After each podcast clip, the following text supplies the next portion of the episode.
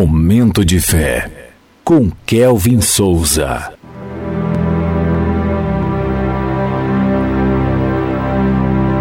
Olá, meus irmãos, minhas irmãs. Sempre antes de começar o momento de fé, eu tenho uma palavra para você. Preste atenção nessa palavra. Ele não disse eu era, mas eu sou.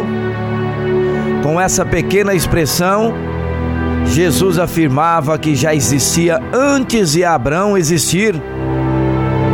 Essa verdade chocou os religiosos. Naquele momento, Jesus revelou ser Deus, a segunda pessoa da Trindade.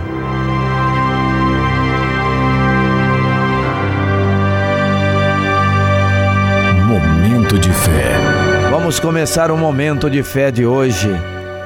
Conte as bênçãos. Salmos, capítulo 103, versículos 1 e 2, que diz assim: Bendiga o Senhor a minha alma, bendiga o Senhor todo o meu ser, bendiga o Senhor a minha alma, não esqueça nenhuma de suas bênçãos. Ótimo convite à adoração e gratidão. Nesse salmo, Davi faz uma convocação à sua própria alma para louvar a Deus e não se esquecer de nenhuma de suas bênçãos.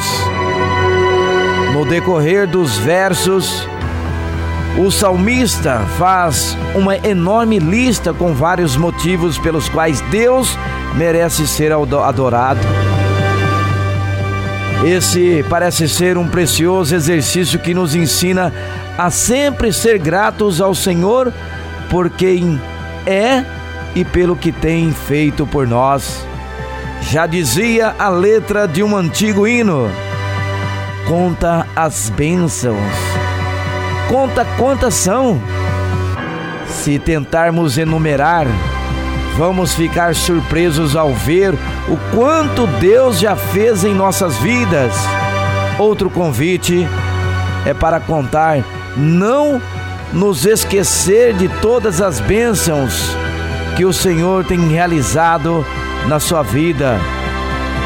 E nada melhor do que falar, escrever ou testemunhar aquilo que o Senhor já fez. Até o poder respirar agora já é uma grande dádiva. Seja grato a Deus. Vamos falar com Deus agora. Fale com Ele. Senhor Deus e Pai, Tu, Senhor, és digno de toda glória e louvor.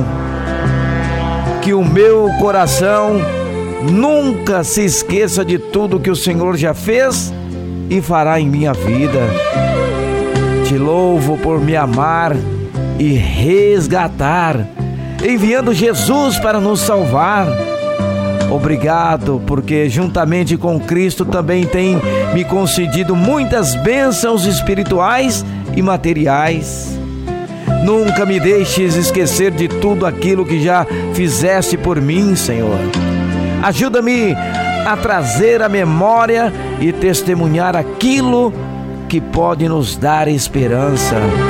Em nome de Jesus, eu te agradeço e que assim seja.